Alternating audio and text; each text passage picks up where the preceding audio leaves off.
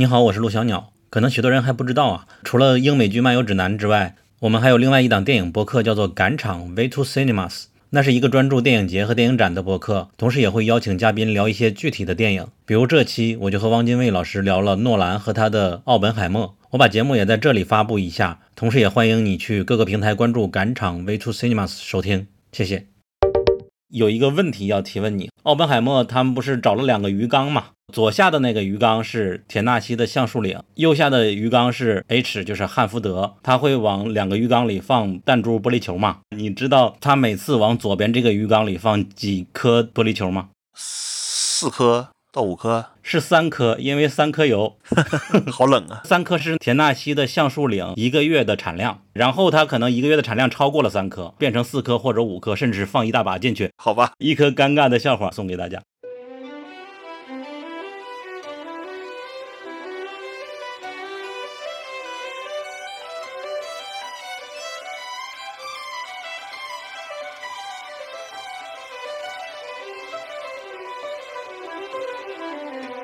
You are happy, I'm happy。欢迎回到赶场，我是陆小鸟，我是汪精卫。终于又听到汪精卫的声音了，并且我看到了他的样子。标题大家都已经看到了，就是本期节目我们聊的是诺兰和他的《奥本海默》。大家也都知道，我们的播客之前就很少做影评类的节目，但是确实会有许多听众来希望我们有什么电影也来聊聊。但我最早就不敢自称自己是影迷嘛，因为我个人确实不太希望生产一些啊很水的那种内容占用大家的时间了。同时，我也是在考虑的，因为我们邀请过的影评人也很多，汪精卫本身也是一个对电影有很多见解的人。然后我实际上上一次已经透露过，有一点可以了，就是我发现自己在上一次 First 影展的时候看完电影，我是可以稍微写点东西作为评价了，专业性谈不上，但是不像之前你看完电影也不知道怎么写，就标记一个已看过就完事了。同时呢。奥本海默，汪精卫已经一方面看了五遍了，然后有国外看的，也有国内看的，同时他还写了一篇关于这部电影的文章，再加上我，甚至在今天晚上我又第三次刷了。所以说，我们如果再不录一期节目，确实说不过去了。你那篇文章是在环球银幕上发的，对吧？对，那篇文章发在七月底出刊的环球银幕杂志的八月刊上，这七月底就已经出刊了，而且就是在前几页啊，应该就是说他们那个时候朋友联系介绍找我约稿，呃，因为就是我。我当时正好在国外。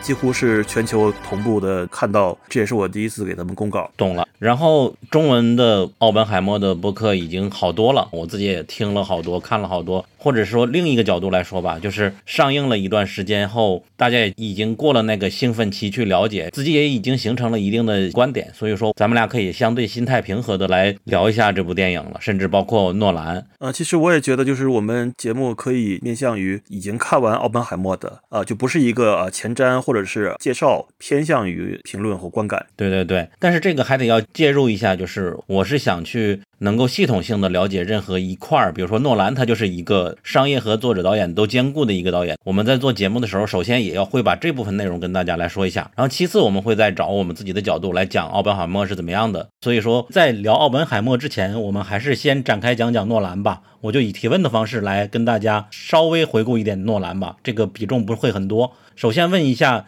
你第一部的诺兰是哪一部？是怎么开始的？在你心里，他是一个什么样的地位？其实诺兰的大部分电影我都看过不止一遍，而且都是在影院看的。比如说像《星际穿越》，我应该也是看了三遍；《信条》看了两遍或三遍，我也记不清了。《盗梦空间》应该是至少在影院看了两遍，然后也在那个电影节期间补完了《黑暗骑士》IMAX 版。呃，我觉得诺兰的大部分电影都是值得一刷再刷的。在我这里边和小鸟不同，并没有因为刷的次数多而观感下降。然后我对诺兰最早可能还是。零几年，或者是二零一零年前后上高中以及高中毕业那段，在音像市场这个买了那个九区的盗版的双碟装的记忆碎片，那时候就看了这个片子，而且那个双碟版的这个 DVD 还包括了所有的幕后花絮，其中还附带了一个记忆碎片这个正序版，它是作为一个彩蛋的形式隐藏在做的像是一个。解谜游戏一样的这个 DVD 菜单里啊，这个也是非常经典的 DVD 菜单的设计，让人印象非常深刻。当然，诺兰后来就再也没有重新剪辑他的电影，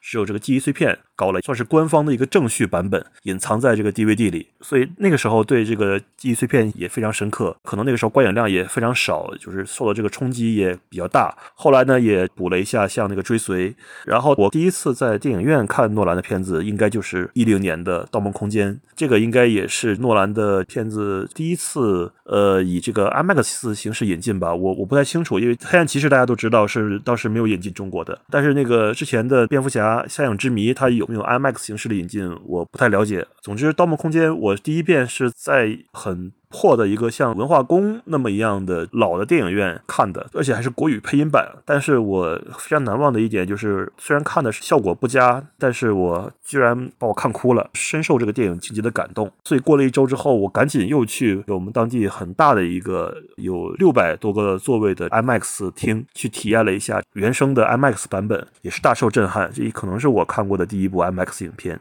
从此之后吧，就是诺兰的片子，我基本上每次都会尽量的第一时间的去看这个最好的 IMAX 版本。无论是这个《星际穿越》还是《信条》，我都是第一时间买的这个零点的首映 IMAX 场。以及包括二零一七年的时候，就是因为当时《敦刻尔克》中国大陆迟迟不定档嘛。然后后来一定档，就是说比国外我记得是晚了大概一个多月，跟这次的奥本海默的情况差不多的，呃，所以当时我就可能等不及。那个时候北京也没有影博的一代激光 IMAX，所以说我当时直接就是买了张机票，办了签证去台北的那个美丽华大直，嗯，看了一下一代激光的敦刻尔克。顺便还看了杨德昌的一等片子啊，也是非常难忘的一次经历啊。这么说应该我也是吧？虽然说我的第一部也是碰巧是记忆碎片吧，好像就最开始补电影的时候都会补那些 豆瓣二百五，记忆碎片应该也是在里边的吧？后边就是你要了解导演的话，诺兰和昆汀总是绕不过去的，然后就去补了。另外一个标签就是烧脑嘛，还有那个致命魔术啊，再就是那个盗梦空间。虽然说我不是特别的喜欢，那肯定很喜欢了，看了好多遍，但它有一个我。难以去抹灭的记忆，就是因为。当时他首映完了之后，我在咱们俩共同上过的某个网站有一个网友，他是那个网站的算是意见领袖吧。然后我们一起看了他的二刷，我的一刷。我们几个人散场之后，他直接问了所有人一个问题：你觉得这部电影是大片吗？就当时大家对大片的认知还都是轰炸呀，或者是各种大场面呀、特效很多呀那种片子。而《盗梦空间》看起来文戏特别多，甚至就像偷盗片一样，大家有的说是，有的说不是。但现在我们好像觉得，绝对不仅仅是。变形金刚这种才叫大片了，或者是侏罗纪公园什么的。然后之所以让我印象深刻，是因为这一个朋友后来也去世了，所以就 他这个问题就变成了我对他的回忆的最后一幕了。哦，我知道你说的是哪一位了。然后这次奥本海默也是一样的，就是在土耳其的时候，本来我预定七月十几号就要回国了，呃，机票也都买好了，但是呢。那个时候就是奥本海默，中国大陆也迟迟就没有定档，大家都在讨论这个片子到底能不能在中国大陆上映。那个时候我在土耳其，我就有点后悔这个机票买早了，于是我就咬咬牙又把机票给顺延了十十来天。保证我第一时间能够看到这个奥本海默。当然，虽然奥本海默呃也在国内上映了，但是呢，土耳其是有这个完整版的，它没有删减任何画面，而且我还比这个国内的观众提前了一一个月，所以我觉得啊，这钱花的也很值。而且呢，就是也是一个很奇妙的缘分，就是我在土耳其看的奥本海默，跟我一起去看的那个小伙伴，就是当年十三年前我们在国内上大学的时候，我们一起去看《盗梦空间》的小伙伴。哇，所以这是也是一个非常神奇的。的一个缘分，你在这里还跟我玩上结构了，就是就是觉得很很奇妙啊，就是非常奇妙的一种体验。然后我在土耳其买的票的时候，还是一波三折，就是他提前一周多就突然的开启了这个预售，呃，首映的 IMAX 票，但是是第一场是早上九点的，然后于是我就赶紧去电影院去买，买了上映第一天上午九点和中午十二点的场次，然后又买了上映第二天下午四点的场次，这样的话我就可以和我那个小伙伴再去看一遍。于是我之前就想好要三刷，结果呢，没想到这个电影院吧，过了一两天，他可能觉得票卖的特别好，于是他就又临时加开了零点场和四点场，凌晨四点嘛。凌晨零点和凌晨四点，就是他后卖了这两个票，把我弄得一个措手不及，我就不得不临时又赶紧又买了零点场的票。呃，我原本我只想三刷已经很多遍了，呃，是吧？因为我怕我英文的听力听不懂什么的，我就肯定不能只看一遍，多看几遍也可以值回这个飞机票价嘛。而且他们那边的 IMAX 票也并不算贵，折合成人民币每场只要人民币五十五块钱。所以最后导致就是我在土耳其看了四遍这个奥本海默，都是没有字幕的啊，对，它只有土耳其语的字幕。所以我觉得我跟诺诺兰还是挺有缘。缘分的吧，而且二零一七年，当时那个诺兰来北京宣传《敦刻尔克》的时候，我也有幸去了发布会现场，见到了诺兰本人，坐的还挺近的。这就是在看诺兰电影的一些经历，而且其实他的很多电影我是非常深受感动和喜欢的，比如说像那个《盗梦空间》和《星际穿越》，这个非常打动我，可能是这两部是我最喜欢的诺兰电影。但是就是有些片子我也没有那么喜欢，像《敦刻尔克》和《信条》，但是我也很不理解，就是前段时间我在土耳其看完之后，我发了个朋友圈，就说我四刷了《奥本海默》，评论里就出现很多奇怪的人，有的人不相信我四刷了电影，意思就是你张嘴就来，信口开河，然后还有人说我是诺吹。是怎么怎么地的？就是你见过有给诺兰电影打四星的诺吹吗？所以我觉得诺兰是一个非常成功的商业片导演，而且他非常非常会讲故事。包括这个奥本海默，我也觉得他虽然三个小时，并没有感觉很枯燥。我看了四遍五遍啊，我都没有说感觉哪段让人昏昏欲睡，文戏太多没有。他的剪辑和他的那个对话啊，当然也包括他的音乐使用吧。这方面我们后面再聊。各方面他都有很成熟的技巧。他虽然也是有一些作者性在里面吧，就是其实所谓的诺兰风格，我在我的影评里面也写了，就是他的这个电影都很诺兰。我。不知道那个小鸟兄是否同意这个观点？就是说，我在我的影评里开场就写说，假如说穿越时光把这部电影带到 N 年前，比如说二零一九年、二零二零年，然后我们放给那个时候的影迷看，大家看过电影就知道，电影开头是没有任何主创信息的。然后，如果那个时候我们给影迷看的话，我估计即使他们不知道这个片子导演是谁，但是在放映个十分二十分钟之后，他们肯定觉得说，哎，这个片子怎么那么像诺兰拍的？这个当然同意了。不过，虽然你说自己不是诺兰吹，但只能说你不是狂热的诺兰吹吧。但是在我的眼里，已经很算诺兰粉丝的 感觉了。然后刚才你正好说到诺兰的许多电影，你只要你看的多了，应该知道会什么样子，能感受到这就是他的风格嘛。所以说，诺兰电影如果有三个关键词的话，给你来选，你会选哪三个？呃，我觉得首先就是时间，应该是大家所公认的，就是诺兰基本上每部电影离不开的一个主题，就是关于时间。要么是像《信条》里面对时间倒速的运用，要么像《盗梦空间》里面不同层次的梦境的时间的流速是不一样的，要么像《星际穿越》里面，呃，地球时间和在太空的是那个宇宙这个速度形成了长达很多倍的一个强烈的时差效应，使得父亲还没变老，女儿就已经先变老了。奥本海默他也是一样的，比如说他的剪辑并不是完全按照时间顺序来的，但是他在曼哈顿计划里面又是一个大致顺序的一个剪辑。包括原子弹爆炸时候的那么一个倒计时等等，时间还是诺兰电影里面的非常重要的一个元素。一方面玩时间，一方面就是玩结构嘛，实际两者是合在一起的。对对，无论是记忆碎片，还是在敦刻尔克，就是它里边很明显的告诉你，接下来是一小时之内发生的事情。嗯，然后包括信条都是这样子，它会告诉你在规定时间内完成某个计划，它真的是像在做数学题一样码时间。对，然后奥本海默里面也在反复强调，我们要赶时间，我们要赶在希特勒建造出原子弹之前，我们要赶在波茨坦会议之前，这是第一个元素。然后第二个元素，我觉得是音乐，呃，以及音效，我们暂且把它算作成一个元素吧。诺兰以前就是长期跟那个汉斯季默合作，然后从《信条》开始又和这位作曲家合作，他的电影里面基本上是充斥着配乐，靠配乐来烘托这个气氛。呃，奥本海默一百八十分钟，它的原声带的时长就有九十分钟啊，这还不包括它可能有一些重复的运用，并且它的那个原声黑胶应该也在预售的状态，在一些这个音乐网站都可以听到了。看诺兰的电影的时候，你就会有很清晰的始终被音乐所烘托这个情绪、烘托氛围的这么一个东西。当然，有的人就会觉得，哎，这样做法其实挺 low 的，挺商业化的。呃，有的人认为，只有导演，呃，你没有能够通过台词、通过表演啊，把情绪烘托到位的时候，你才会用这个音乐来把情绪给烘托起来。这是一种补救的一个措施，证明是无能的一种做法。但是诺兰用的这个作曲家以及他的最后的曲子都是很不错的。比如说《信条》，虽然听起来电子乐闹哄哄的，但是呃，如果你把那个《信条》的音乐放到那个软件里倒放一下，就是从最后一帧往前播放的话，你会发现它效果还是差不多，还是能听的。嗯就是很多音乐倒放之后，你根本就听不了了，就是完全不一样了，就会很搞笑。而奥本海默呢，他这个音乐在有一些桥段，它其实是起到了这种烘托的作用，比如说这种紧张的氛围，而且它该有音乐的时候有，但是该没有音乐的时候也绝对是没有的。比如说原子弹爆炸的时候就没有任何的音乐。《星际穿越》里边也有一段无声的，对对，这也是那个诺兰的特点，就是说这就涉及到音效了，就是说，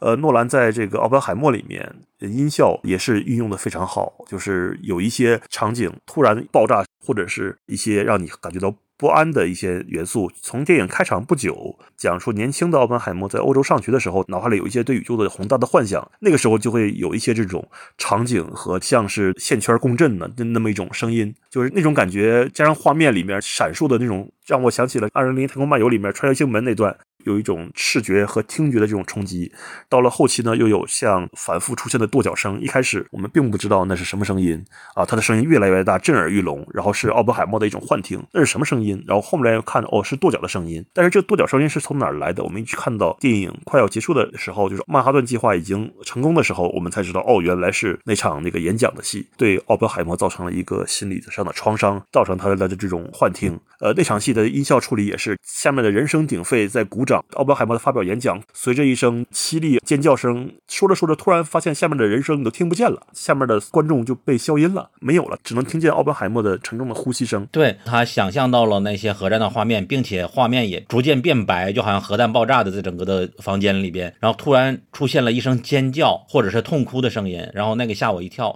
这个尖叫到底是惨叫还是他只是过于兴奋了呢？就是他听起来是已经一种很扭曲的一种尖叫，就是你已经分辨不出他到底是兴奋还是那个惨叫。呃，我个人感受是这样，所以那声尖叫让人非常不舒服，显得特别突兀。也是正是因为以那个尖叫为分水岭，就是奥本海默那时候彻底就听不见下面的那些人的呼喊、鼓掌声了。嗯，然后等他反应过来的时候，突然一下子震耳欲聋的声音，又一下子把你吓了一大跳。啊，他就是用这种方式，甚至有一个场景，我在土耳其看的时候有印象，就是有一个声道在播放一种类似于像白噪音的音乐，啊，让人听起来非常不安啊。但是我在北京的这个影博五刷的时候没有听到这个声音，总之就会用一些音效让观众感觉不安。呃，我还要说的一点不同就是，这次在国内北京的中国电影博物馆，就是虽然我看到了一点四三的 IMAX 的画幅比例，看到了更多的画面，也有官方的这个中文字幕，没有了言的隔阂，但是它的音效是远远不如我在土耳其的 IMAX 影厅那种震撼，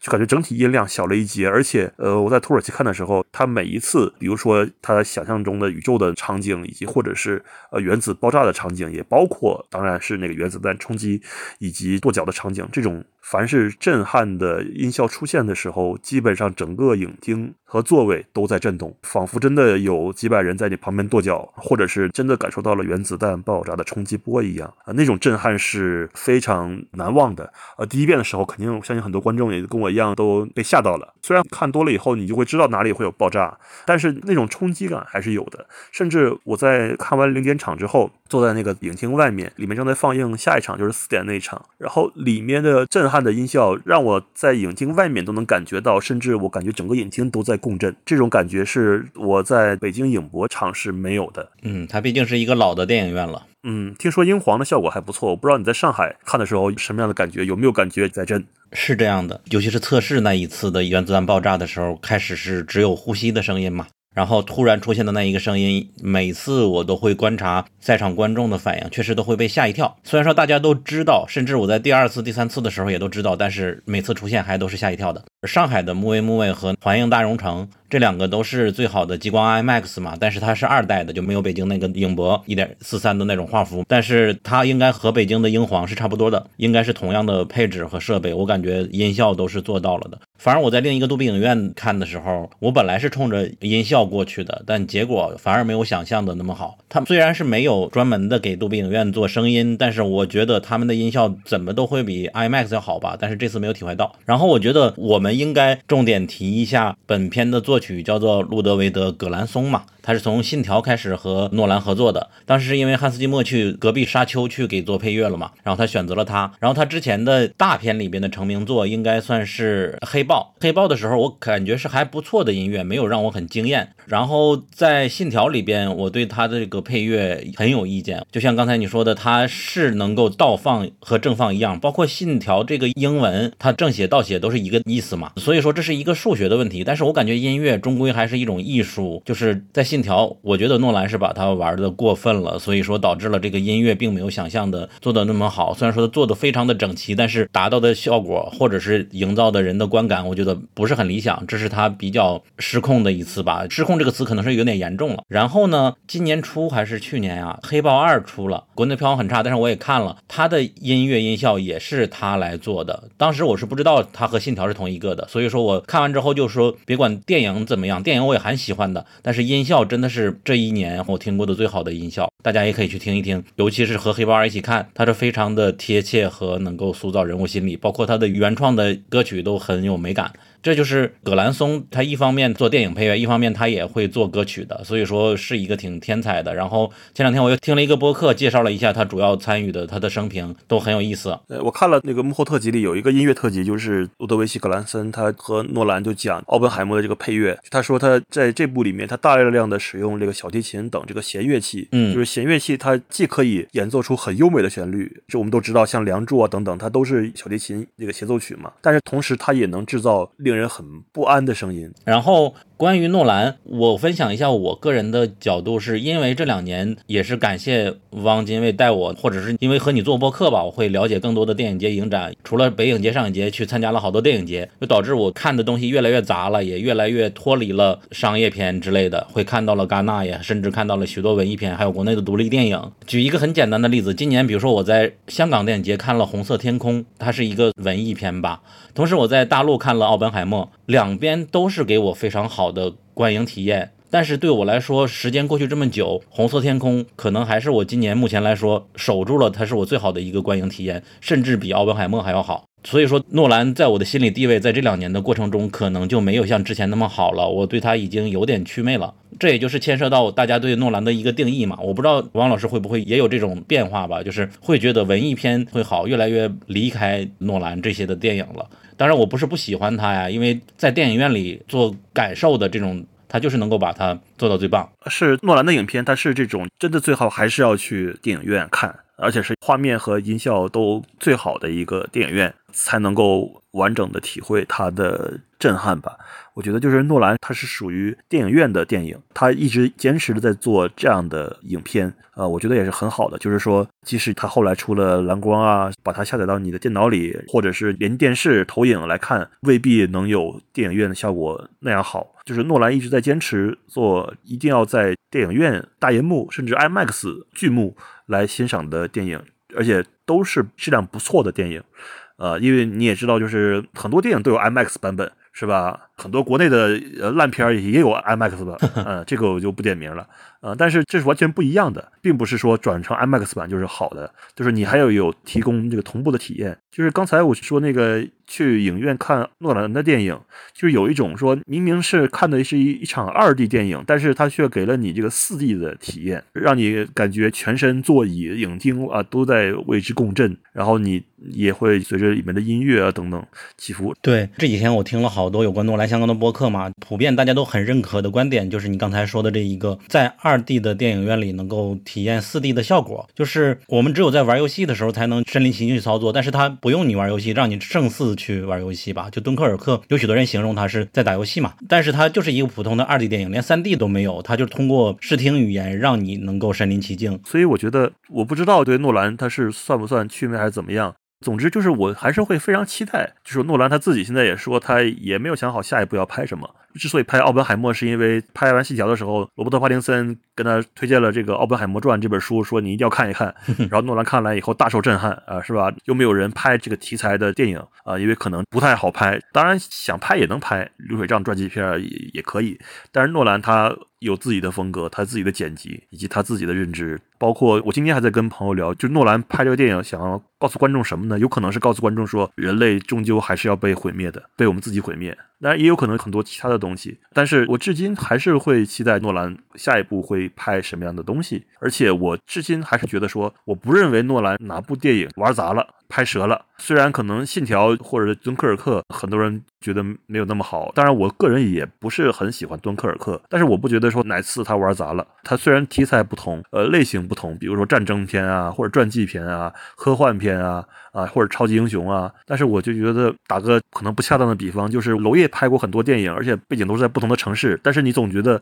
那个城市它不光是这个城市，它是娄烨的城市。比如说《风中有朵雨做的云》是娄烨的广州，《春风沉醉的夜晚》是娄烨眼中的南京。苏州河是娄烨眼中的上海等等，就是有很强的导演的个人风格在。然后诺兰也是这样，他拍传记片是诺兰式的传记片，他拍战争片是诺兰式的战争片，也是回到我刚才说的，你把这个片子放给一无所知的影迷看，只要他看过诺兰以前的作品，他肯定会认出来说这个应该还是诺兰拍的。所以这就是作为一个导演个人的特点，就像库布里克一样啊。虽然我觉得把诺兰跟库布里克大神比 还是有一些偏差啊，不至于，但是他们都是拍各种题材的影片，不拘泥于一种题材，但是每部题材都让你觉得有强烈的导演的个人风格的印记。不会让你就觉得很突兀，说，哎，这部电影它怎么一点都没有个人风格了？没有，它都是很强。当然说，如果你真的不喜欢像诺兰这种泛滥的配乐来烘托情绪，然后你也不喜欢他的剪辑也好，或者音效也好。不吃这一套，不喜欢他这种风格的话，那我估计真的不要再看诺兰的电影，就是估计他以后八成也是这种风格，是一种诺兰的风格的一个模板。嗯，我觉得有些导演也会有这让你这种感觉，像维伦纽瓦这种《沙丘》或者《银杀手》，让让你也会感觉是同一路数。终于提到维伦纽瓦了，我们已经把好莱坞三块遮羞布说了两个了，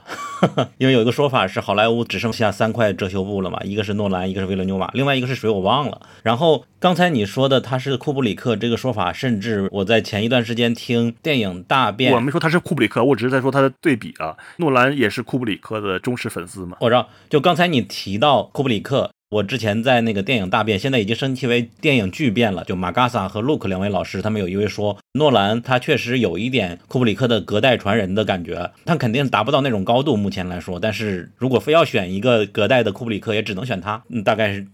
这一点。这个我可以上去，但是库布里克牛逼的是，他真的影响了无数的电影人，甚至也包括这个游戏人啊，像小岛秀夫啊，或者像那个詹姆斯卡梅隆啊这种，他们都是深受库布里克所影响。就是库布里克的这个遗产，可能伴随着这些人成为新一代的，就是所谓的流行呃影视游戏文化的名人，嗯，呃，或者是可能是大师级别的制作人或导演，那他们也会再把这个影响继续传下去。我确实在看奥本海默的有些桥段的时候，尤其是奥本海默的幻想宇宙的那那桥段的时候，我就真的是有一种看太空漫游的一种错觉，一种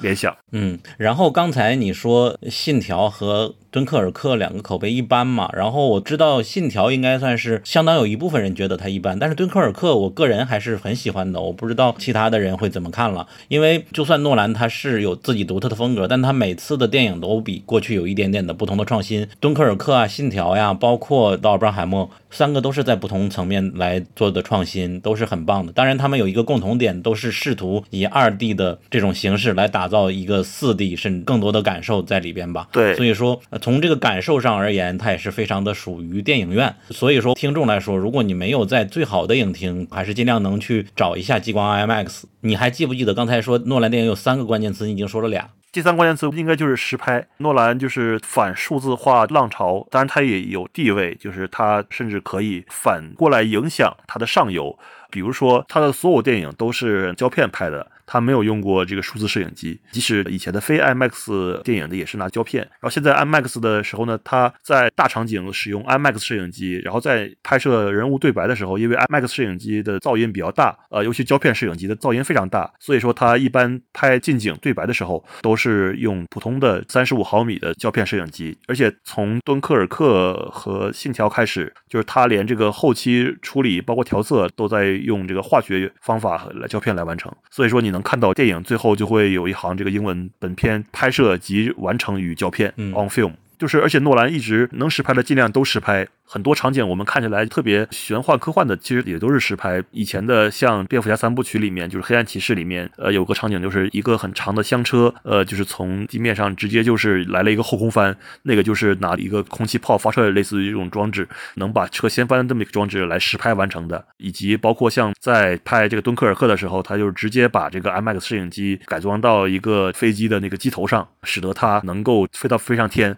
后来好像这个飞机还直接就是坠了，然后就是相当于毁了一个 这个 IMAX 摄影机是吧？呃，也包括像那个《信条》里面飞机撞向楼的这个那个也是拿的这个真飞机拍的。而这次奥本海默呢，就是他更是宣称没有纯 CGI 的场景啊，但是在中国已经被打破了，因为小黑群我们帮他破了这个记录。是是是，那也不算纯 CGI 嘛，只是一个辅助的一个东西。嗯啊，就是说没有一个画面是完全 CG 生成的，因为像《星际穿越》里面那个黑洞肯定是在科学家的帮助下用那个 CG 来生成的吧。但是在奥本海默里面，它的场景包括原子弹爆炸等等，也都是采用了一些，比如说类似于微缩装置等等进行拍摄，以及那个它产生的这个冲击波，然后现场也用了一些这种类似于空气发射器的这种装置，让演员实际感受到这种冲击。就是它现在越来越变成一个实拍狂魔，呃，以及胶片狂魔。好像是数字化的反其道而行，但是其实最近几年好莱坞越来越多的导演和片商热衷于这样，尤其是汤姆克鲁斯为代表，他也是变成了一个实拍狂魔啊！凡是能实拍的，他坚决不用绿幕，是吧？凡是能亲自上阵的，绝对不用替身，也造就了很多的记录。像《周战凌云二》，不仅他自己亲身上，然后他把这个其他演员好几个也都忽悠上了战斗机，在天上飞。只不过就是他们可能坐在教练机的这个后面的位置，但是他们也是跟随战斗机飞上天，然后承受好几 G 的这种。重力叠加在身上的这种感觉，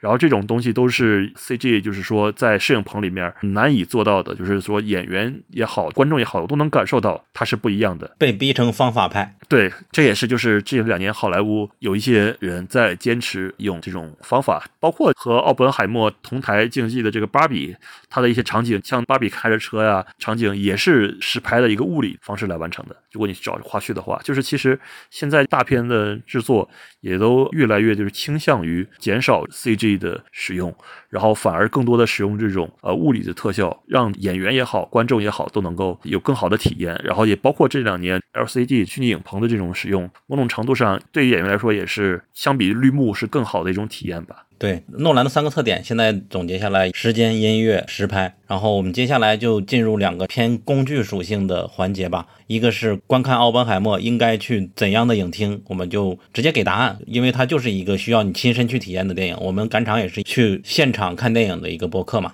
王老师可以先说。那个诺兰为了，因为里面有大量的黑白的这个段落，他特地去请柯达公司给他研发专门用作于 IMAX 摄影机拍摄的黑白胶片。也就是说，柯达为了这个电影帮他完成了黑白胶片的一个设计，然后他使用之后效果非常好。然后并且呢，就是 IMAX 公司也是因为这个片子是有史以来使用 IMAX 胶片放映的最长的电影，就是全世界要说观看这个电影最好的，那无疑就是真正的 IMAX 七十毫米胶片的放映的影厅。但是很遗憾的是，全世界只有在欧洲、北美以及澳大利亚有三十几个影厅可以看到。对我听波米说，离中国最近的 IMAX 胶片的厅在墨尔本。呃，对，墨尔本或者是捷克布拉格。就是以前泰国还有一个，现在好像也没有了。所以说想体验的话，就只能去这些这个影厅。然后呢 IMAX 公司就是我看一些国外的博主，他就进入到 IMAX 放映间里面，因为奥本海默的胶片特别长，它是分成五十四个箱子运送到这些 IMAX 影厅。然后到了影厅之后，他们的影厅的技术主管也是放映主管，他们就会连夜的赶紧去把分成五十四卷的胶片拼成一大卷。加起来能有两百多斤，两百多斤还两百多公斤，就是非常重、非常长，有一万八千多米。然后它是一个大圆盘，然后本来每个 IMAX 放映间，它这个圆盘啊，以前顶多也就是能放一百二十到一百五十分钟的 IMAX 电影。之前《星际穿越》是最长的。一百六十九分钟，但是奥本海默是比星际穿越还要长十一二分钟，嗯，所以说他们不得不用新的一些装置拓宽了盛放 IMAX 胶片的圆盘，这也是杜兰反推这些公司去为了这个影片去给它设计一些东西，使得这个圆盘能够承载多出来的那些胶片，而且还得用那个特殊的固定夹子给它固定住，就是我看到的一些细节。当然了，就是我们说点实际的，我们国内的影迷想体验的话，你除了出国，最好的那当然就是一代激光 IMAX，就是 MX GT。其实国内是有四家的，但是哈尔滨那家，据我打听听的一些消息，哈尔滨的那家是因为画面亮度不足的问题，在一段时间之前，就是那个厅停用了。哦，就很遗憾，就是那个厅不再放 IMAX 电影了，所以说整个的东北地区基本上就是损失了这么一个影厅。然后昆明那个好像那个也是呃有一些问题，就是画面效果没那么好，幕也没那么大。所以说其实放眼来看的话，中国大陆包括大中华地区，除了台北的那个美丽华大址以外，那就是中国大陆的北京的中国电影博物馆、简称影博，以及东莞的万达，就是只有这两个店一南一北可以看到真正的一点四三比一的。和 IMAX 胶片一样画幅的奥本海默，在普通的非 IMAX 影厅，包括杜比、Cinity 等等，你只能看到二点二比一的一个画幅。然后你在二代激光和普通数字 IMAX 影厅里，可以看到一点九比一的。然后在这些 IMAX 一代激光的影厅里，你可以看到真正一点四三比一的，就是你基本上画面的信息量比普通的二 D 厅的信息量是多一倍还不止的。上下，嗯，你要是如果你亲身体验过的话，你就会真的就是那种顶天立地的感觉，呃，尤其是之前像我之前看《敦刻尔克》或者《沙丘》，有一种二 D VR 的那种体验啊，他们的幕都很大，所以诺兰的粉丝或者影迷的话，你想体验最好的，那北方的就去北京，南方的就去东莞，然后次了一级的选择就是你找一个当地效果比较好的 IMAX 的二代激光体验一下，像北京的英皇啊都是不错的，上海不也有欢迎大融城，还有木卫木卫现在。是最好的，环球大融城因为已经老了嘛，有了几年了，所以说木卫木卫现在新进程最好的了。是，就是这些也都是不错的。虽然就是画幅没有一点四三了，但是他们画面的亮度和音效说不定还比影博那个要好呢。对，这也是我想说的，就是一代激光不一定是最好的，因为他们都是已经好几年的厅了，因为是那个 IMAX 公司最早进驻中国的时候投的嘛。但是，一代激光它的设备的造价比二代激光要贵好多，所以中国就只有这么几家。二代激光它的英文名叫 Commercial Laser 嘛。就是商业激光了，所以说他们的造价会低一点，亮度可能是没有一代激光那么亮，但是它就是普及开了，再加上它整个的厅的装修、椅子啊，以及设计啊，各种声音的，它都会比一代激光更要舒服。我感觉就是在激光 IMAX 整体打造上来说，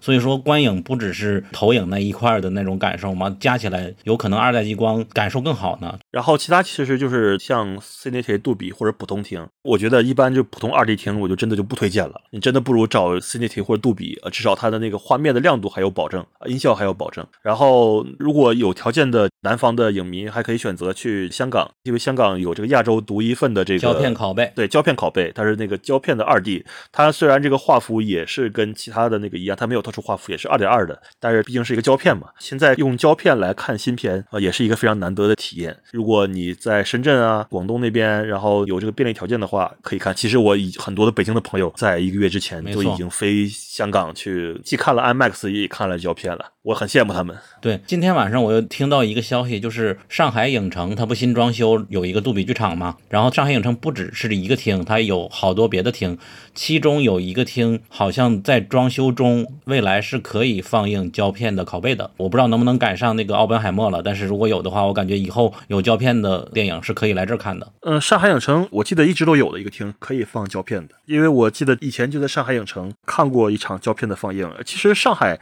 不仅上海影城嘛，大光明什么的，至少两三个影院，以前上影节有胶片拷贝的时候都有放的，大光明也有放胶片。那会不会这两年变得不行了？是是是，这两年好像都是以数字为主了，而且主要是吧，我觉得就是你说的这一点很难成立，因为国内引进的新片，我指的是商业院线的新片，基本上。都没有胶片拷贝的放映，只是最近我知道，就是因为张国荣的那个《红色恋人》他重映嘛，找了两个当年的胶片拷贝，在北京百老汇等等一些影院会放，但是也只限于个别影院，而且它好像只有两个拷贝，它没有办法大规模。就是说，国内已经很久很久没有新片儿，无论是中国电影还是外国电影发行过胶片拷贝了。OK，那下一个环节就是告诉大家买票，我觉得这个是非常重要的，尤其是对于我们这档播客，我们去各地看。电影都是自己花钱的，而不是有人报机酒，也不是有人报销电影票的。偶尔有作为媒体身份是可以以媒体身份来看电影，但大多数情况我们都是自己花钱的。所以说我们现在新开通了打赏，你们也可以给我们打赏来支持我们的一定的路费。OK，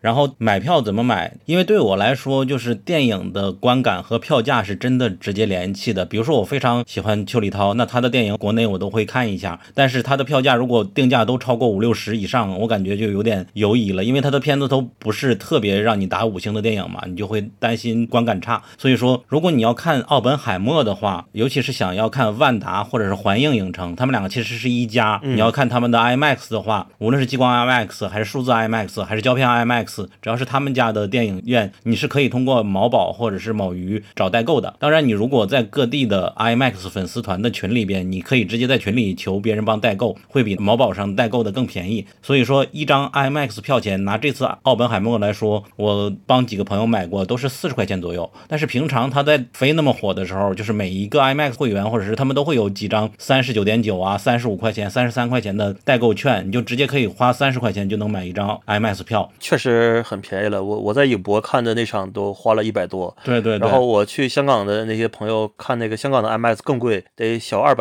对，也是因为中国的 IMAX 影厅在万达居多，所以说一旦它是万达或者环映的话，你在普通厅买票也是三四十块钱，你看 IMAX 也是三四十块钱，但是你在淘票票和猫眼上买，那就是一百多，所以说差距还是蛮大的。这方面许多人都不知道，很浪费嘛。对，然后北京的话，你要去英皇看的话，也是在淘宝上九十一百多，但是你如果是英皇的会员的话，买一张 IMAX 票也是六十二块钱嘛。然后每个月你要是八八 VIP 还能减两块钱，这些东西都是很实惠的一个攻略。对我们来说，天天看电影的人，这些东西都是很费钱的。OK，那下面我们就直接进入正题吧，开始聊这部电影。OK，那接下来我们就还是先从感受来讲起，我们如何去进入奥本海默的吧。因为看诺兰的电影，首先第一部都是在拼图。第一遍的时候，我确实是应接不暇的。这里出现了一个转折，那里出现了一个惊喜，那里又出现一个诧异，那里有一个低谷。眼睛主要是盯着字幕，然后人也认不太清，或者是后边提的人我前面记不住，然后我会导致有许多的惊喜发现不了。因为今天已经是第三刷了，在电影院里边，刚才的感受还历历在目。第三遍的时候，我会发现里边出现的每个人，他提及的人，我大多数百分之九十以上都已经有认知了，所以说我就能够开始重新欣赏这一部电影了。就是最开始奥本海默在学校读书的过程，然后调到了其他学校，以及遇到了哪些人，并且开始进入了曼哈顿项目，后边一步步走到最后，我确实是更加能够投入到奥本海默这个视角来观看这部电影。我发现我情感投入进来了。比如说波尔是最开始推荐奥本海默去去别处学校求学，不要在这个实验室了的那个人。然后有一天希特勒入侵了波兰，然后导致波尔就被抓了嘛。后来出现了一幕，就是圣诞节提前过圣诞，然后波尔被救出来了。所以说在第三遍的时候，我真正的感受到了波尔被救出来，美国参加他们的圣诞节，不叫圣诞，提前过的圣诞节的时候那种欣喜。在第一遍他出现的时候，我并没有感同身受到，包括他通过所有的语言编织、音乐的配合，让你的心里达到了爆炸。虽然说在画面上两小时只有一个原子弹爆炸，那后边他又重复出现了你心里爆炸的整个的过程，那个感受是挺难忘的。他的画面就好像要爆炸前夕的那种感觉，白光都照耀了人，在最后大家都在做脚那个画面，内心你会感觉到要爆炸了。好像如果一个人说自己有焦虑症，就是要表达一个人情绪，为什么怎么就是没有办法做到呢？那种着急的样子，可能就是这个视听语言真的完全做到了，让人非常焦虑以及难受，甚至一直到赤身裸体那种感觉。这确实是你只能在电影院才能体验到的一种感受，而且它只是一个二 D 的胶片的电影，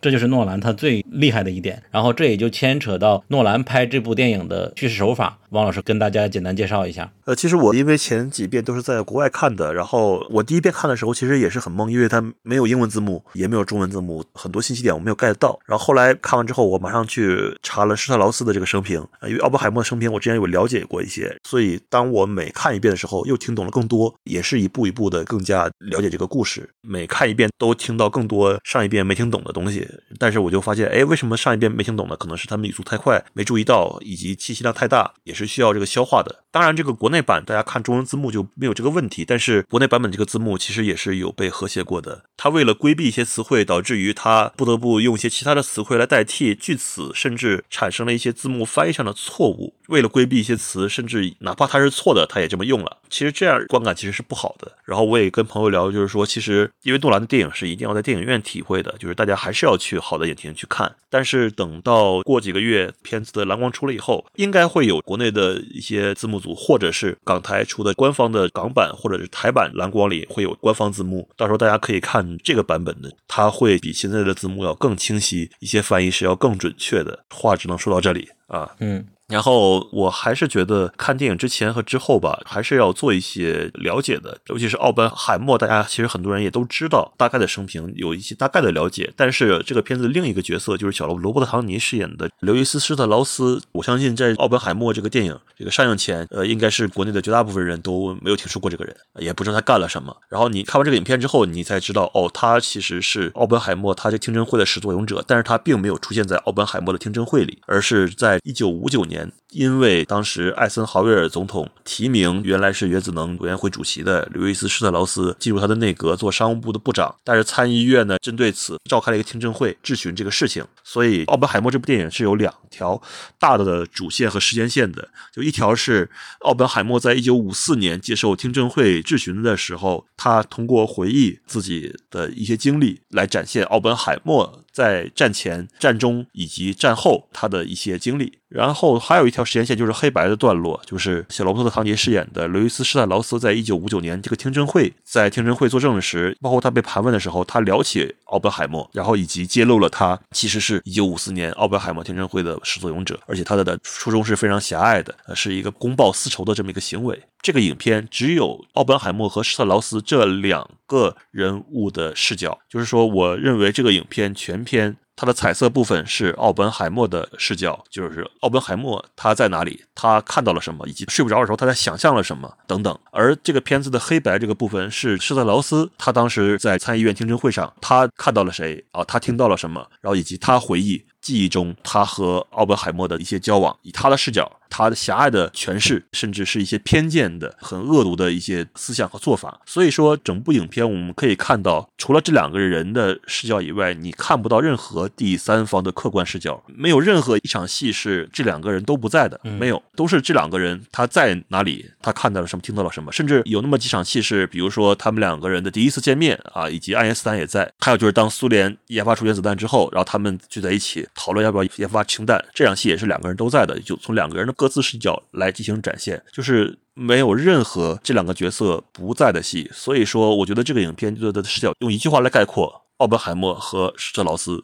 所看、所思、所想，对，包括他们的幻想。然后，任何他们不在场的戏份，其实很多，包括皮尤饰演的简，他是怎么会产生这个抑郁的这个情况？包括原子弹被飞行员扔到日本，然后它的爆炸。他没有直接展现，没有，因为奥本海默不在场，他只能通过在美国通过收音机听到杜鲁门讲话，他知道这个事儿发生了。嗯，然后后来他看到了相关的幻灯片，他了解了一些情况，并且引发了他的一些反思。所以，所以这部影片虽然叫《奥本海默传》，但是他没有任何其他人的视角展现这个事情。我相信，如果是换一个导演来拍这个电影的话，一定要展现两颗原子弹投放到日本的时候生灵涂炭那样的场面。但是诺兰没有展现，因为奥本海默他不在场。所以，听众朋友们。这就是观看《奥本海默》这部电影的一切的前提，这就是我们本期节目的一个重点。就奥本海默看不到的、听不到的、感受不到的东西，他就不会出现在电影里。他剧本就是第一人称来写的嘛，所以这就是整个诺兰做这部电影的一个格式，也包括施特劳斯啊，对奥本海默和施特劳斯看不到的，对对，没错，听不到的、感受不到，就是这两个人，就一个黑白，一个彩色。当然，可能有的时候也会包含他的妻子 Kitty 的视角，有这种说法，但是我不确定啊。其实就是刚才说那场删减的那场戏，其实某种角度上有那么一小段 Kitty。的视角，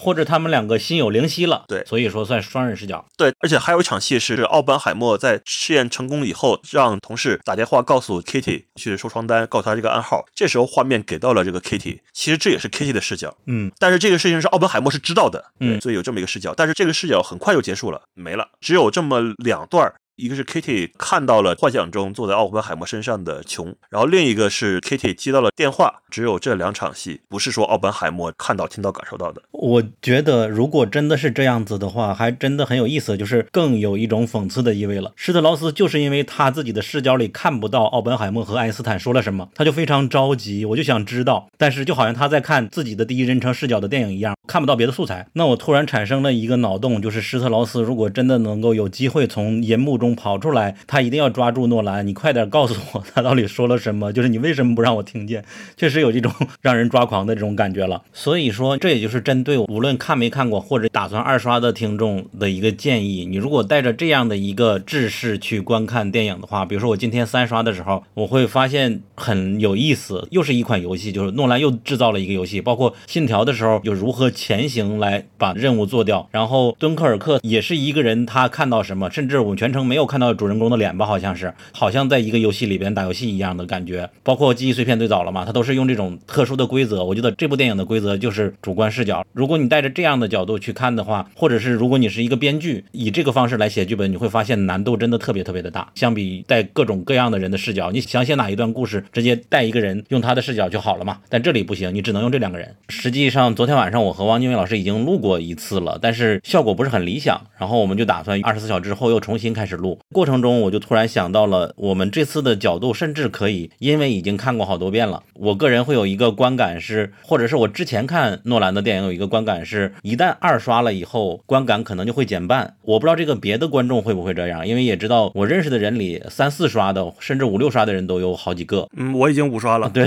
对。然后我算上枪版的一次，也已经四刷了。就是不知道除了我们俩之外的更多人观感会减半吗？那我想先问你，就是是你既然说 每次一刷，然后观感都会减半，所以说你现在已经三刷了，是不是观感已经两次减半，就变成了百分之二十五了？对我来说，第二遍我看的时候，确实是没有之前那么震撼了。或者我看诺兰许多电影都是这样的，一旦你了解了他的密码，你再看的时候，好像就没有原来那么感觉。就是在《信条》的时候，《信条》是真的难理解，难理解不代表它是理解能力的问题，是因为它把电影加速了。这是我个人的想法啊，就是你一旦把它次数看多了以后，会发现它的剧情非常的简单，概念也很简单，只是因为对话和那些设定挤得非常紧，并且在那个快速的节奏里边，导致你第一遍的时候根本跟不上。所以看个几遍的话，节奏变舒缓了。以那种正常的视角来评价的话，我感觉就是很一般。但是奥本海默真的很简单，实际上你第一遍他就能知道个大概嘛。我在昨天晚上睡前跟你说，对我来说是有一个诺兰二刷观感减半定律的，确实是第二遍在杜比影院刷的时候，没有第一遍在木卫木卫观感好。但是今天晚上我在环映大融城的激光 IMAX 三刷的时候，我的观感又上来了，所以说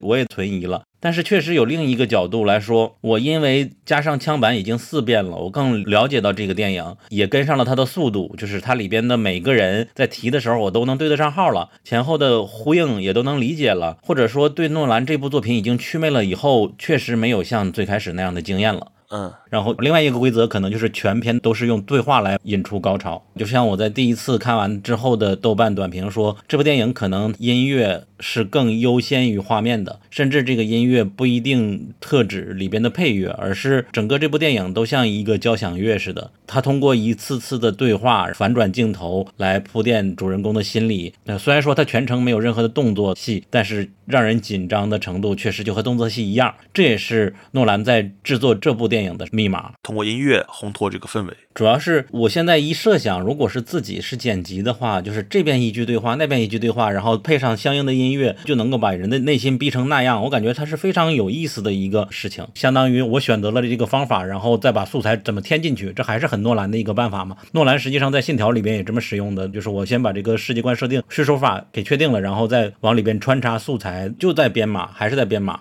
然后。关于本片的故事，我觉得如果全按顺序的话是非常简单的。一个就是奥本海默从转校求学，在不同的国家，一直到核试验，并且到投弹的一个过程。另一个就是他在听证会里的反复的答辩，然后再就是施特劳斯听证会的事情，中间再穿插一些，比如说他的感情线呀，就奥本海默和琼的关系，和他妻子如何认识，以及他又和他自己的弟弟家人们苏共美共是如何认识的这些故事，都是穿插在里边的。就是这些故事都是很简单的。我们先把一些有意思的情节聊一聊。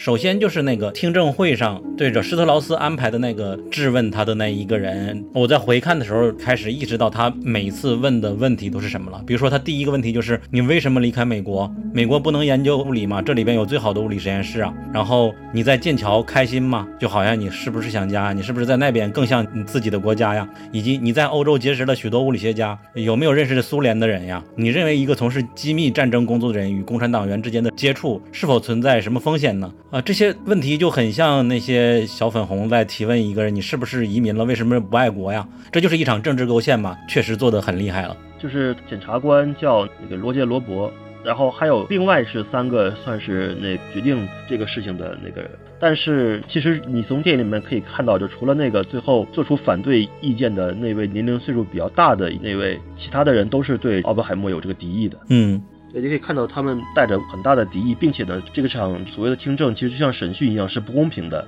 他们既像审讯一样，而且又不必尊重真正的法律的规则。所以，这整体来说，是奥本海默他的律师、他的妻子单打独斗的那么一场不公平的战争。嗯，就是施特劳斯的原话就说：“我们不是为了给他定罪，我们就是为了 deny，要否定他，把他权限给收回就好了，以后就没有办法干涉我在政坛上的一些操作了。”其实把这个人批倒批臭，对他里边问的一些问题，主要围绕在一方面就是他到底有没有帮助过苏共或者是美共，甚至你是不是间谍，做过叛国的事情，他不需要证明他是，只要证实你和这些人接触这么多了，他们好像就赢了。对，甚至就是在威廉波登写的几封信里面，他通篇都在采用一个短句，就是 more probably than not，就是说有很大可能。他没有说你一定是，但他就是说，我认为他有很大可能。这个是一个非常恶劣和恶心的那么造谣和指控。对，我觉得这里边两个最下狠手的证人就是威廉·波登和另一个叫鲍里斯·帕什的人。马特·达蒙一直不让他去找到奥本海默，但是奥本海默还是被他抓到了。有一次，我觉得这次因为次数多了，我非常明晰的这个剧情就是：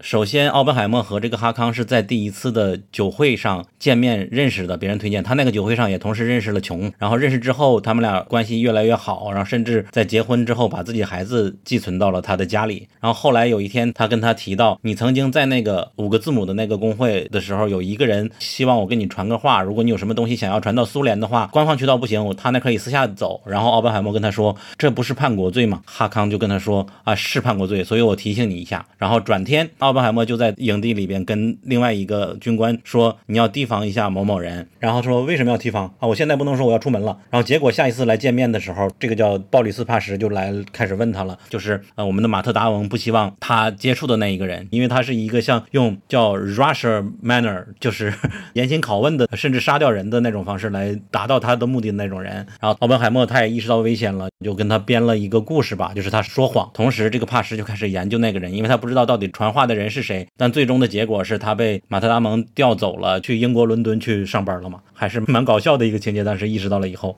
嗯，是因为格罗夫斯想帮助他嘛，而他很不巧撞在了这个人的这个枪口上，然后这个人肯定会调查，最后肯定要把谢瓦利埃给找出来，因为这个事件就叫谢瓦利埃这个事件嘛。然后这个谢瓦利埃也出演了《信条》，《信条》开场的坐在包厢里面那个人就是他。哦，这个谢瓦利埃他就是奥本海默在大学时候认识的这个朋友，然后他也是美共的这个成员，而且跟苏共是有关系的。所以，奥本海默为了要保护这个人，他就是把美共集会上的呃那位就美共的领导人给供出来了。嗯，但其实这个美共领导人是奥本海默主动供出来，然后以此来给别人挡的。对对，挡一下。其实奥本海默跟这个美共领导人没有特别多的接触。这次的时候，我又有一个新的发现，因为奥本海默把琼的死归咎于自己嘛，然后同时加上马大蒙就是格洛夫斯说帕什是一个用 Russian manner 的人，所以说有这样一种可能，也是当时的一种怀疑，是因为奥本海默在核实验期间偷偷见了琼，导致了帕什他安排的人或者他去杀掉了琼，就是琼的死亡可能是因为见面，当时有这个说法的。所以奥本海默也会有这一层内疚在。所以说，奥本海默和爱因斯坦到底说了什么，让施特劳斯一直想知道，并且怀恨在心。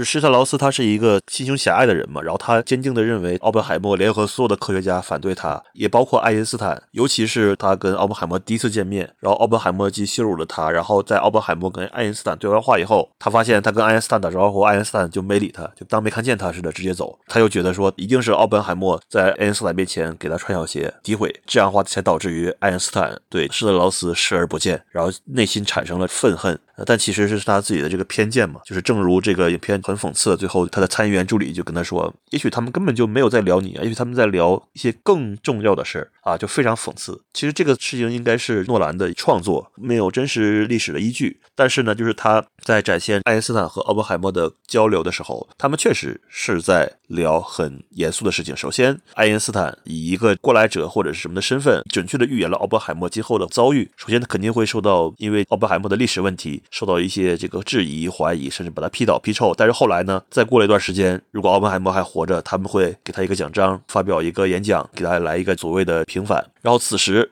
奥本海默看到的是湖面上的涟漪，但是内心里想的却是他研发出来这个原子弹核武器，以及后面的氢弹等等，人类就会用这些核武器，可能会毁灭这个世界。然后他就 跟爱因斯坦说：“你还记不记得我们当时有这个可能，就是给你看拿那个公式的时候，对，就是说我们有可能做了这个核试验，就把世界给毁灭了。”他说：“我想我们当时做到了。I think we did。对，I believe we did。我也忘记怎么说了。因为在这次重看的时候，我确实看到奥本海默在说完这句话的时候，爱因斯坦脸突然就一沉。这个表演还是很明显的。然后他就转身走了嘛。走了之后就路遇施特劳斯，施特劳斯和他打招呼，他也没有理。施特劳斯就以为是不是奥本海默说了我什么坏话啊，就开始怀恨在心了。”对，因为当时就是如此严肃而沉重的这个话题，爱因斯坦他自然是还沉浸在这个氛围之中，那他完全无心与施特劳斯的这个打招呼。对，但是这个就被施特劳斯给误会了，这是影片最后所呈现的这个东西。OK，就是爱因斯坦，我觉得首先要去个妹，就是这里边爱因斯坦，因为他世界知名，所以诺兰把他变成了主要写给罗斯福，告诉他美国也要研究核武器的。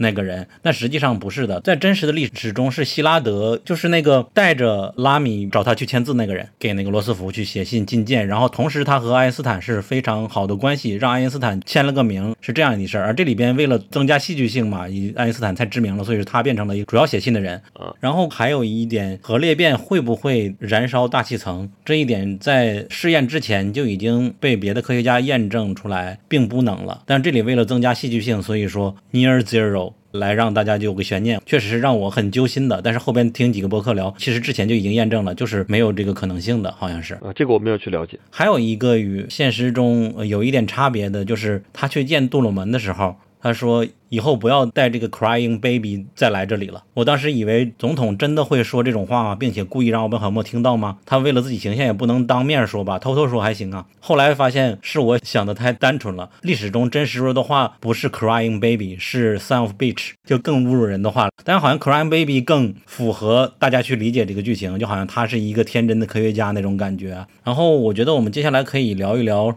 人物关系。嗯，可以。突然意识到我们都已经聊了一小时了，才开始把。那个马特·达蒙也是格罗夫斯这个角色引出来。这两天也听过一些或者看过一些内容，讲他们两个人的关系。我感觉他们也是很有情谊的一种关系，就是互相还是非常信任的。虽然说前期会有很多不信任的矛盾。如果说奥本海默在这里边有真正的支持他的人的话，他算其中一个吧？对的，格罗夫斯和这个奥本海默是这两个人是一文一武，而且又是两种性格、两种身份。而且尤其是格罗夫斯，他是相信和支持奥本海默的。我觉得曼哈顿计划。话没有他们两个人，任何一个人都没有办法顺利的解决。我觉得甚至可能有点像导演和制片的关系。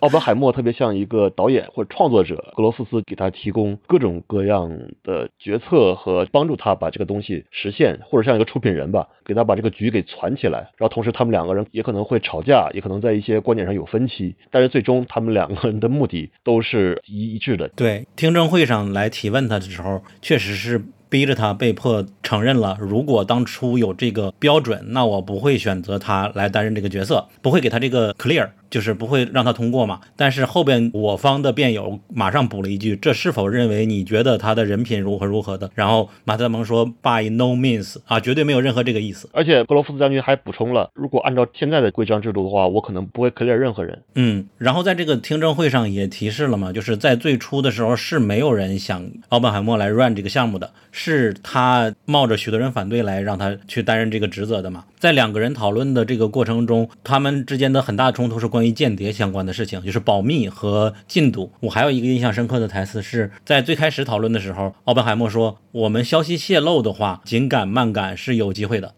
但如果我们先把间谍肃清的话是没有机会的。就是他们的研发的时候，奥本海默坚持要举行跨部门的联合会议嘛。但是格罗夫斯为什么要要分部门？这样的话泄密也只是泄一部分的密嘛，而不会把整体都会泄出去。但是奥本海默就坚持认为这样的话会影响这个进度，就是一定要跨部门联合起来。而且呢，还有另一点就是希特勒，因为他看不起犹太人，所以看不起这些犹太科学家。就希特勒并没有特别的支持他们的原子弹的计划，所以这也是他们的另一个获胜的关键因素吧。然后他们也在赌这一点。那我们再说说施特劳斯吧。我觉得这个电影对于施特劳斯的这个部分戏是有一些夸张和夸大的，甚至有人说施特劳斯对于奥本海默是由爱生恨，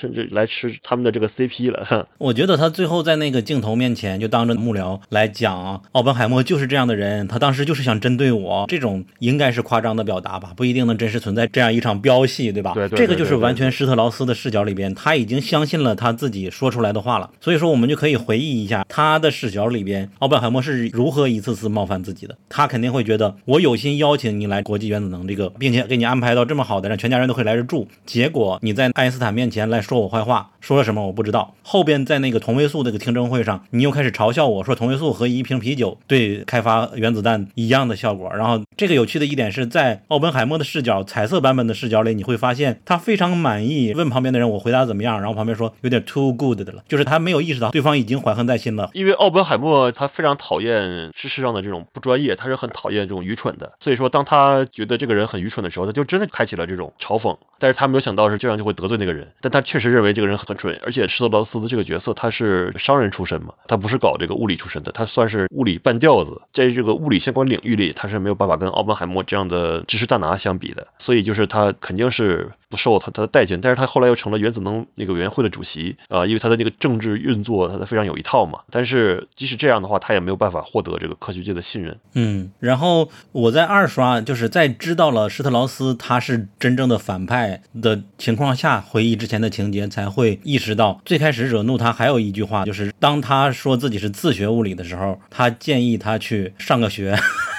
就是。这个也是让他怀恨在心的一个很大的原因。我觉得，就是他回忆的时候，你居然还建议我去上个学，就是很傲慢的瞧不起人嘛，就好像你们是学院派，我不是呗。后面种种的东西都是在他的这个视角里会怀恨在心的。这就回到了在他和幕僚来聊的时候，幕僚本来也是想帮助他能够达成总统的提案，让他去当做商务部长吧。然后开始幕僚还是想办法帮他去解决问题，后来发现施特劳斯一切都全都自己解决了，施特劳斯真的是一切的幕后指使者。然后他就开始变成了嘲讽姿态了。我感。你看后面他的许多台词就非常有意思嘛，就刚才你已经说了，为什么那个 Hill 突然出现要来指证我呢？当时奥本海默对他不是很好啊，然后他就说了一句：“说真话不就是很自然的事情吗？难道还有什么为什么吗？”这时候我们就应该提到这个 Hill 了。首先，这是我非常喜欢的演员嘛，拉米米拉克，他在《黑客军团》的表演是我最爱的。然后这里边他出现了两次都没有说话，前两次，第一次就是瞪着大眼睛，然后第二次找他签字也是看起来就很像个小助手，两次都被支开了嘛。第一次把他笔夺过来塞到他的衣兜里，第二次手一挥，然后签字的笔全都掉到地上嘛。我会觉得这个太可爱太萌了，这是我整个的观影过程中最惊喜的一点，就这个演员他演的我觉得很好的，因为考虑他上一部电影还《零零七》里边演那个非常刻板印象的反派也没什么意思。然后第三次出场就是他作为证人出席，也算背刺了施特劳斯嘛。我不知道这个到底是不是安排的嘛？好像历史上没有这么重要。但是从叙事手法、剪辑上来说，他出现的前一秒，奥本海默庭审的时候说，为什么没有人能够把整个这一切全都说出来？然后下一幕就接到了 Hill 出现了，他说我下面作为证人。对，这是非常好的一个剪辑。对，后边的就是非常振奋人心的几个对话了，这是让我最兴奋的一段了。是，这也是整个影片制造了一个高潮嘛。我觉得这部分影片应该是对历史有有所夸大，但是他为了他的叙事，而且施特劳斯他已经得罪了几乎所有科学界了，基本上除了泰勒以外，他没有谁跟他说话了。所以我觉得大卫希尔他应该是也是代表了整体科学界对施特劳斯的一种态度，它是一个缩影。确实没有想到，因为之前两次对他态度都很糟糕嘛，这个反差还是蛮有意思的。然后后来我也搜过，他最终活到了八十九岁。他不是一个专门搞学术的，但是做了好多与理论、商业结合的那些事情，做生意什么的，还挺成功的一个人。他也致力于做一些战后就是核武器对人心理创伤的方面那些事情，还做了好多好事，是一个挺值得尊敬的人。然后在这里边，我们前置的去先聊一下他删减了哪里，得跟大大家说一下，我是在中国大陆看的，所以说没有机会在电影院看到完整的版本，在一个网站上找到了枪版。个人还是不是特别推荐枪版。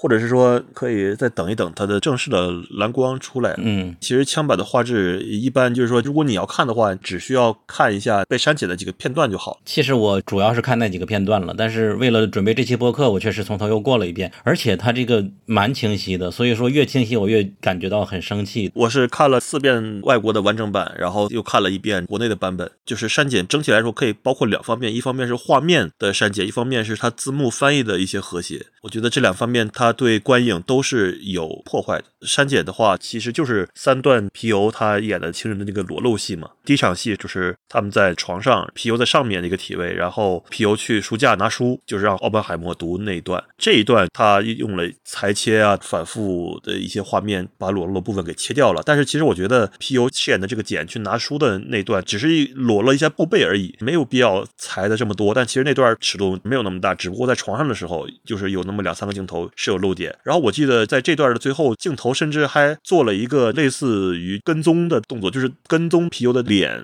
和身体的幅度进行镜头的移动。但其实原版是没有的，就是这个我觉得还挺有意思的。对，但是我感觉皮尤从书架里说话的时候，他回头四五次，我感觉好像是比未删减版的回头次数变多了，就是他可能会有素材重新使用的可能。对，都快鬼畜了。对对。这是一段，然后还有一段是在曼哈顿计划期间，奥本海默去找皮尤，然后国内就是保留了奥本海默的裸体的这个部分，但是皮尤这块呢，给他披上了一个小黑裙，啊，而且披的还不错啊，光影质感都好像是他真的穿这个小黑裙似的。然后就有的人在小红书上甚至感觉到很骄傲，在微博上也说赢了印度啊，这个有一种五十步笑百步或者是一百步笑百步的这种感觉，非常奇异。我感觉以后大家越来越习以为常的时候，我们真的可能会比哪个国家删减的更好，会不会有 UP 主？变成了欣赏一下这部电影的删减怎么样，那部电影的删减怎么样，看看我们国内的原创技术怎么样。是，而且我在土耳其看的时候，很多人也会说，哎，你们土耳其会不会删减啊？因为我之前确实有看到一些媒体说这个片子有很露骨的情爱戏份，所以说我在土耳其看的时候，我还以为，哎，难道是被删减过吗？但其实他的这种镜头并不多，其实也不至于。甚至说起来，两个人坐在那个上面对话的那场戏。前两天胡主编还在微博上说了一下，他认为这样的是很严肃的一场戏，他认为这个东西不应该删，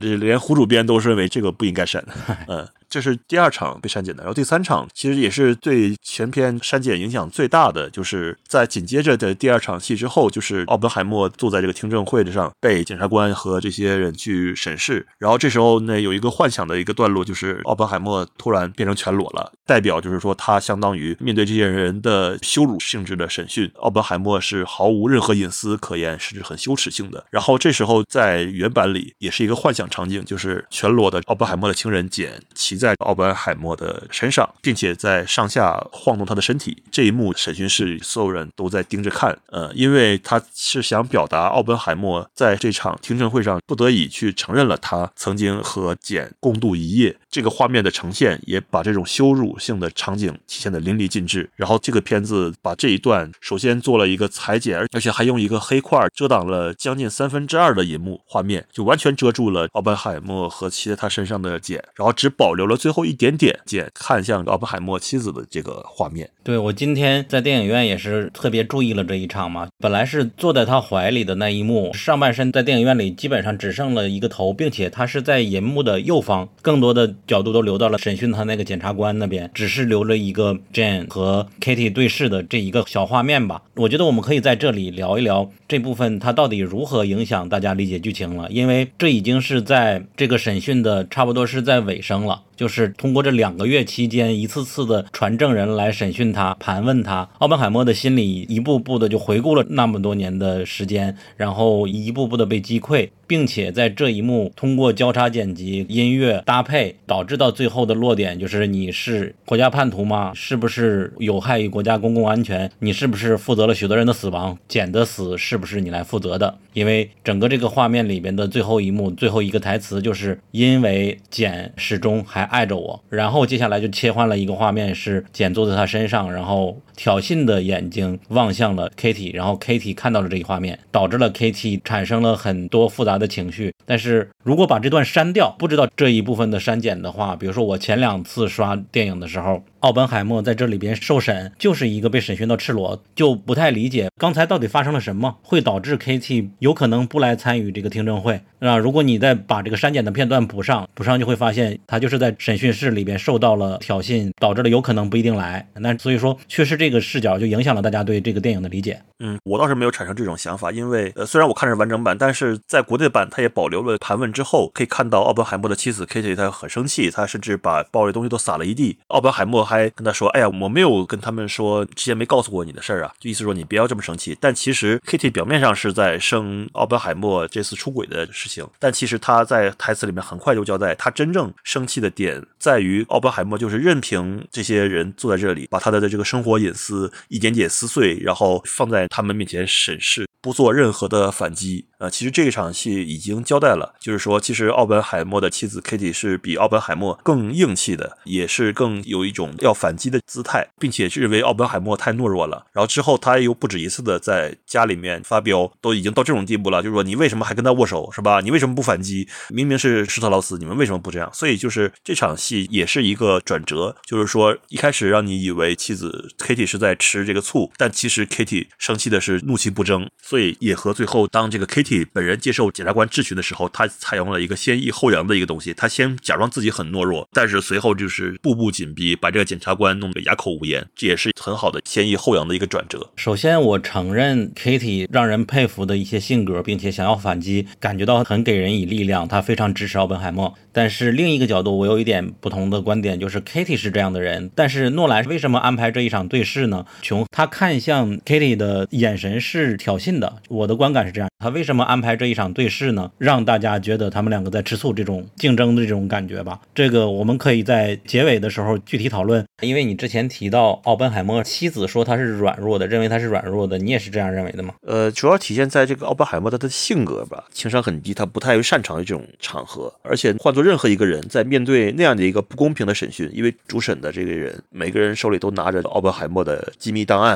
然后里面甚至包括录音，奥本海默他的律师都不知道被录音了等等，就是是非常不公平的一个审判。所以说，任何人其实面对那种场合都会不知所措，也很正常。而且奥本海默是个科学家嘛，他是醉心于这个科学，而且他本来年轻的时候就有这个精神方面的这些疾病，被这些东西所困扰着。而且在以影片所呈现的当时这种情况来看，他不是审判。但是他比审判还要残酷，他可以不遵循那些法庭的要双方质证啊等等这种东西，几乎是一边倒的一个局面，走过场的一个形式，目的就是为了要把他搞臭，剥夺他的安全许可。就是奥本海默和他的律师完全没有任何招架之力，所以我觉得他在那种情况下不懂得反击也很正常。嗯，这一点我确实有一点点共情到，就是奥本海默他是一个口无遮拦，然后什么都可以直着说，而施特劳斯在和那个幕僚在聊的。时候，他的厚黑哲学就是一切东西都在暗处，不能曝光。所以那个幕僚说：“那你这次不是曝光了吗？”然后他说：“所以我一定要赢。”所以说他一旦被曝光，对于他这种人可能就会输。那就是你刚才说奥本海默他情商可能不高的问题，但是我感觉对于一个天才来说，也是多年前咱俩一个共同好友他说过一句话，他说可能对于天才来说，他会选择用还是不用情商。我觉得不用情商也是一个特权了。就对于他来说，他能够那么呼风唤雨，那么自信，或者是到自负的程度。石头老师也说了嘛，他以为那么大的名声，国家不会把他怎么样，所以说他就不需要用情商照顾别人的感受。我只是在说真。话这样性格也是我非常的欣赏的，但是他肯定也会意味着你会无形中伤害到很多人，会反噬到你。但是再怎么被反噬，他能做的东西也只能是参加这个听证会，并且如实的去回答。他不会去没有证据的诛心，甚至他最开始都没有去想过施特劳斯是背后的幕后黑手。这次我在最后一刷的时候也注意到了，他在最后一幕的时候。才开始意识到，就是在他的妻子摔酒杯之后，他才开始回顾同位素听证会的时候，他问旁边的伙伴：“我讲的怎么样？”他说：“too good 了。”然后后边又接着他去施特劳斯家里说有人要审你，然后他问我能带走吗？施特劳斯说不能带走，但是我可以给你一个 copy。但是在摔杯子之前的剧情里边，他是没有觉得施特劳斯是故意的。后来知道施特劳斯是幕后黑手的时候，再回忆这个剧情，包括他把他送出门，拍拍他肩膀说你要尽快哦，他才意识到这些东西都是他一环一环的请君入瓮。但之前他完全没有想过，他为什么没有想过？不是因为他不够聪明，而是在他的性格的体系里，他不会想象人可以这么做。就是如果我是奥本海默。我如果在背后里去这样做，绝对不可能认可自己了。我觉得我自己还是个人嘛。我相信奥本海默可能也会这么想的。对于自己羽毛的爱惜的这种感觉，这也是他妻子非常不理解他，应该说不赞同，但是能理解他、支持他的一个原因吧。他很愤怒，你为什么不反抗？但反抗可能就会违背一些别的原则了。接下来我们就开始聊琼吧，他和奥本海默的一关系。这两天也是看过好多影评嘛，有一部分观点认为诺兰在这里边是有一些厌女的倾向的，或者是长期以往就是一个直男的导演，他难演厌女的这些气质在的，这是我是非常同意的。所以说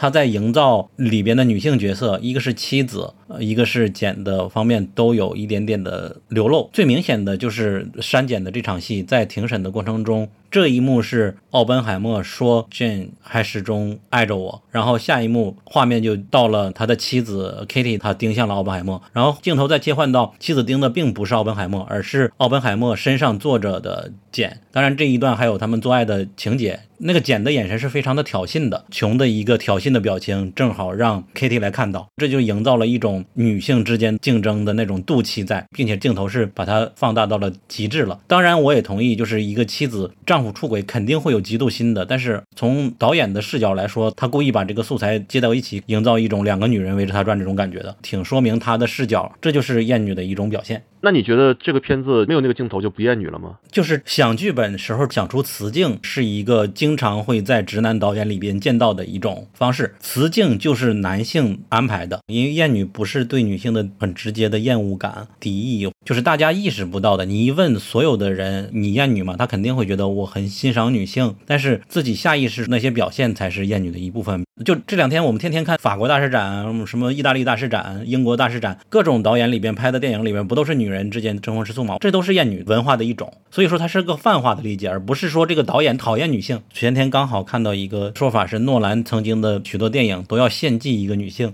盗梦空间》里，他的妻子是一个自杀的人，然后他之前的许多的人物动机都是因为为了一个女性做什么的，就是女性在所有的好莱坞电影或者不是所有的电影里边都是一个被献祭的角色，这就是整个男性厌女的一个体现。我这么说吧，就比如说伊斯特伍德，他是更直男的一个电影，就西部系列的所有的电影，三镖客什么的，他本身就是厌女的，这是厌女的一个大范畴。他的受众就是直男嘛，那种西部的啊男性，然后女子都是附庸的、被争夺的一一种玩物啊，而且有是弱势的，嗯，往往处于牛仔的保护的或争夺的这种对象。对，或者我们不用厌女吧，就是用直男的。对对对，就而且我觉得厌女和直男也未必是同义词。嗯，在某种方面，因为直男意味着他是世界上的拥有权利的群体。啊，女性她是第二性。所以说你是直男可以骑马，我可以做这些事情。你拍的电影里边全部男人，没有任何女性，他也是男人在做耍酷的事情。那女人在干嘛？这个世界也是一个男权社会嘛，必然就会存在普遍的厌女。他是和许多的直男导演是一个样的。所以你认为 Kitty 和简面对奥本海默，他们应该是什么样的呢？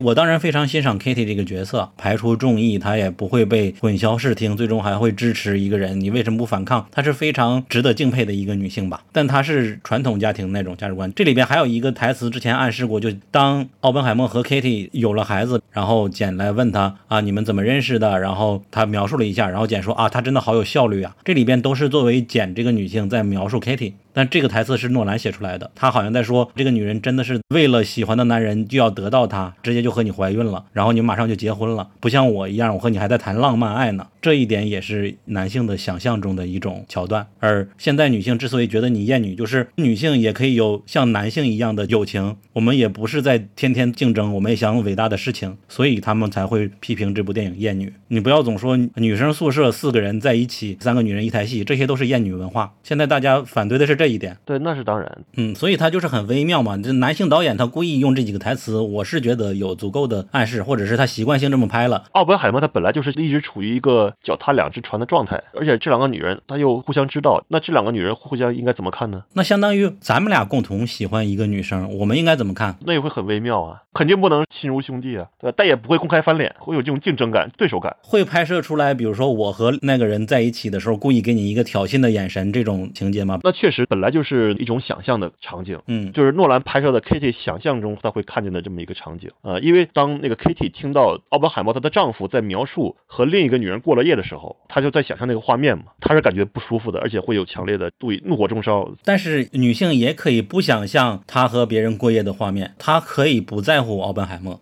这是另外一种视角。是，而且这场戏还有一场作用，就是说要展现他这种羞辱感，就是不光是简他被想象出来的，奥本海默的裸体也被想象出来了，他也是坐在那里全裸的。但是他没有挑衅别人之类的，他就是被拷问的赤身裸体了。他在思考自己为了人类，为了穷的死而付出了这么多牺牲代价，不会考虑到同性之间的一些敌意。所以说，导演的表意还是能够看出来他受限于自己的性别的，确实是直男会这样来拍。但这里边他只是这一个桥段，这一个眼神，我也同意有别的解读。然后还有一个耐人寻味的是，就是你也说了，琼他怀疑自己是同性恋。我在昨天听了应该是中信大方和奥本海默传的译者的一个直播，这里边对 Jane 和奥本海默的关系描绘的很好，就是 Jane 他的父亲就是奥本海默那个高校的教授还是什么呀，文学相关的。然后 Jane 也是很早学了心理学，奥本海默也是学了心理学嘛，所以说奥本海默一个是物理，一个是心理，他都是他感兴趣的。所以说 Jane 和奥本海默是非常能说的话的一精神依托。所以说他在电影里边说，你不要放弃那些能够真正理解你的人。电影里没表现很多，就好像他只是单方面的喜欢这种感觉，这是我个人观感啊。但是在那个《奥本海默传》里边描述了两个人的各种的心有灵犀、志趣相投、惺惺相惜相关的那种感觉是非常的丰满的，并且他不接受奥本海默，在电影里也说了这个台词，说你知道的，你不会接受我。这个在《奥本海默传》里有另一个意味，就是因为你是 less，你可能真的没有办法接受我。但是在电影里边就好像是你是一个很能 settle down 的一个人，你就没有办法接受我。这是很大的一个不同，所以说诺兰他也看过《奥本海默传》很多，他把 less 全都舍去了，这也是他作为直男的一个选择。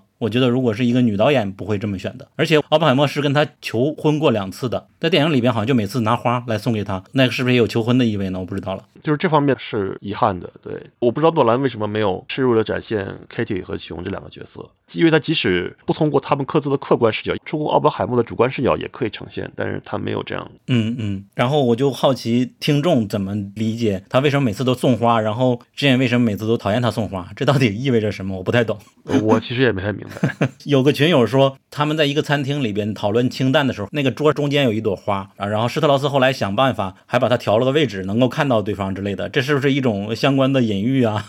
一个移情呀？谁知道是怎么理解的？但是我确实很好奇，很很想脑洞一下这个花到底什么意思。然后我想聊一聊当代性。接受采访的时候，诺兰说，在他开机两年前，儿子还说现在怎么可能会有核弹危机啊？但是开机的时候，儿子已经相信这件事了。这两年咱也看到网上讨论核武器的也越来越多了嘛，所以说奥本海默这个电影还是捕捉了时代的脉搏的。当然，拍电影肯定不是为了蹭热点，但是他确实是赶上了这一波。我觉得这个时代有一个特征，在奥本海默的人格上已经很难找到了，就是和立场不同的人交朋友。现在我反而会更理解奥本海默了。我觉得立场不同的人也可以能够半熟人吧，朋友不一定交到，或者是我自己做不到，但别人和他们来往，我觉得是 OK 的。奥本海默在这里边做到了极致嘛，尤其是在麦卡锡那个年代，和美共来往确实是非常危险的一件事儿。我觉得奥本海默的相对来说，他的情商是比较低的，而且他主要心思很多都 在这个科学这块，而且他早年也受过精神方面疾病的困扰，所以我我感觉综合因素导致于他并没有在意交往的那些人的身份，他甚至还跟泰勒握了手。那个是最搞笑的嘛，有 shaking hands。对，然后我们今天算是有点影评向的播客吧，希望大家多多指正了。那关于奥本海默，最大的建议还是选一个好的厅来看了。啊，然后如果你有什么想法，欢迎在评论区留言。整个今天的节目就到这里了。如果你喜欢本期节目，也欢迎你打赏支持我们，或者是在苹果 Podcast 给我们五星好评吧，或者分享给大家，或者是关注我们，在各个平台关注我们都好。然后接下来还有平遥国际电电影展，我不确定我们谁能去。台北金马影展，我自己在积极争取。釜山电影节，就算我们俩不去，我应该也会想邀请 BTR 老师来录一期节目吧。感兴趣的话，欢迎能够支持我们，谢谢大家，谢谢大家，再见。见